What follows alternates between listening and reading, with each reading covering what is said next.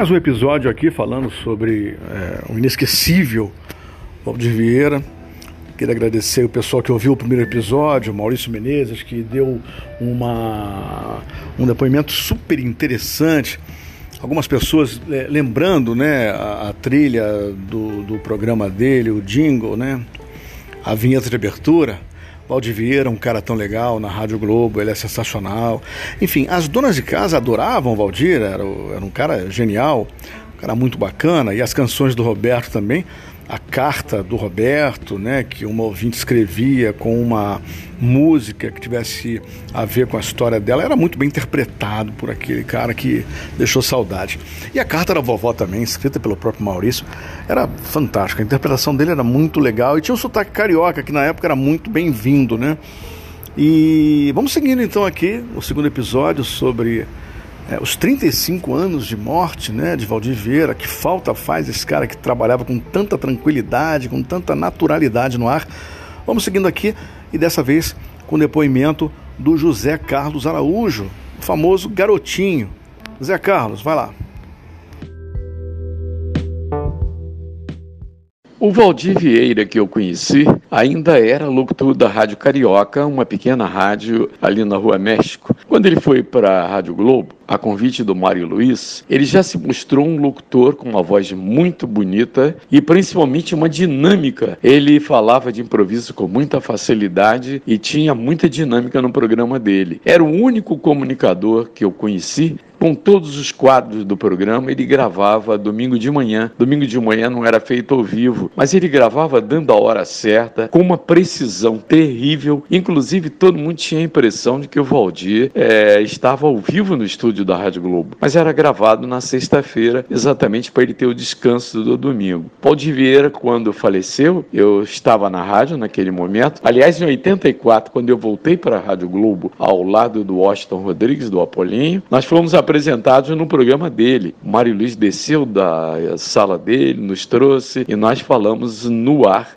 entrevistados por ele, Valdir Vieira. Depois de sete anos, eu voltando para a Rádio Globo, isso é no, no início, final de novembro, início de dezembro de 1984. Quando ele faleceu, me lembro muito bem, a rádio toda procurando por ele, ele não chegava e tal. E aí foram chegar à conclusão que ele tinha morrido ali num hotel na Lapa. E o Maurício Menezes, do plantão de notícias, o doutor Carlos Bacelar foram os primeiros a correr para lá. Deixou muita saudade e foi um impacto muito grande pela forma como ele faleceu.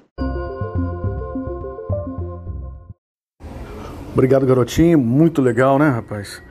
É, imagina só, é, você está voltando para a Rádio Globo e ser entrevistado pelo Valdir Vieira, como o rádio era dinâmico naquela época, né? Como o rádio era é importante, né? Não que hoje não seja, mas era o rádio, o jornal e a TV, né? Não tinha internet, não tinha nada. Imagina como eu queria ter visto essa foto, né? Como eu queria ter visto essa foto no Instagram do Valdir Vieira, se naquela época já existisse, né? Bom, enfim, vamos voltando aqui a, a mais um a mais um depoimento. Dessa vez, depoimento de uma fera. O cara é uma fera. Trabalhou em tudo que é lugar que você possa imaginar. Você conhece a voz dele.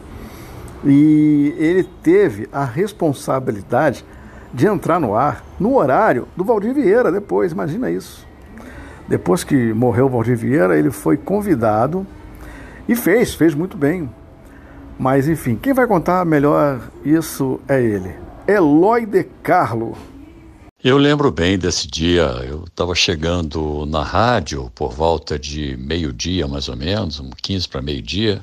Eu entrava uma hora na Rádio Mundial, nessa época, e nesse dia eu estava entrando na rua do Russell, encontrei o DJ Cláudio Careca, ele trabalhava com a gente. Foi um grande DJ da New York City e ele trabalhava com a gente lá na área de sonoplastia e tal. E ele fez sinal assim, eu parei o carro naquela curva da entrada da rua do Russell e aí ele falou: Olha, tu não sabe o que, é que aconteceu, rapaz? O Valdir Vieira morreu. Eu falei: Que isso? Mas que notícia é essa? Que coisa incrível. Aí abri a porta do carro, ele entrou, falei, entra aí que eu vou, eu estou indo para a rádio. E ele sentou ali no lado e me contou os detalhes que o corpo havia sido encontrado, ou na noite anterior, ou na manhã daquele dia, junto a uma moça. E foi um choque terrível aquilo, né? Chegando na porta da rádio, eu disse para ele: pode ser que isso sobre para mim, rapaz, estou preocupado. Ele falou: por quê? Disse: não, porque o Jaime Azulay, que era um dos chefes da gente lá, né, era um diretor da rádio, muito competente, ele insistia para que eu fosse para a Rádio Globo e ele fez alguns pilotos comigo para o Mário Luiz aprovar minha ida para a Rádio Globo, mas eu resistia, eu não queria. Eu queria a Rádio Jovem, né, que era mundial e tal. E de fato, é, passaram-se uns dois dias mais ou menos, e o Jaime me comunicou que eu ia. Eu disse para ele que não, que não queria, que a gente podia chamar uma outra pessoa, até indiquei uns nomes para ele, que não lembro quem era, né? E ele falou: não, é você, vai ser você, não tem jeito. E nós fomos conversar lá, o Mário também pediu para que eu fizesse e tal. Falei, olha, gente, não é o meu perfil, não é o que eu quero. E acabei estreando uma semana depois eles colocaram no horário, me parece que o Gilson Ricardo fazendo um programa tampão até que as coisas se arrumassem, que a gente pudesse organizar e tal. Foi assim que eu que eu entrei no lugar do Valdir Vieira. Até que dois anos depois eu gravei o programa, porque eles facilitaram isso para a gente na passagem de ano, e eu ouvi o programa em casa.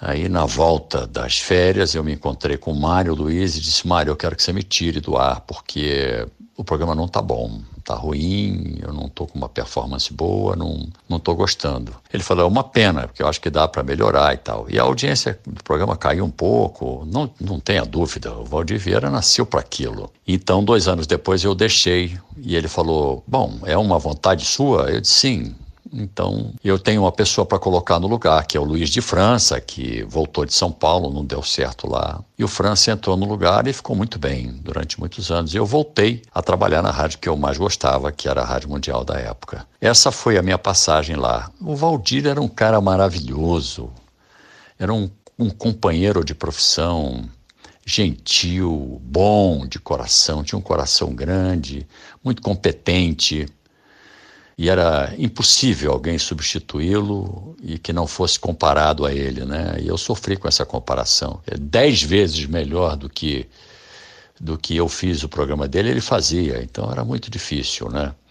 Com França foi diferente, porque já era um outro tipo de, de programa, era um outro tipo de comunicação. Foi assim a minha passagem por aquela história do Valdir Vieira. Foi uma pena o que aconteceu com ele. Era um profissional de grande futuro. Obrigado, Eloy. Obrigado, Zé Carlos, garotinho. É, enfim, é, fica por aqui mais esse episódio sobre o Valdir Vieira. 35 anos sem Valdir Vieira.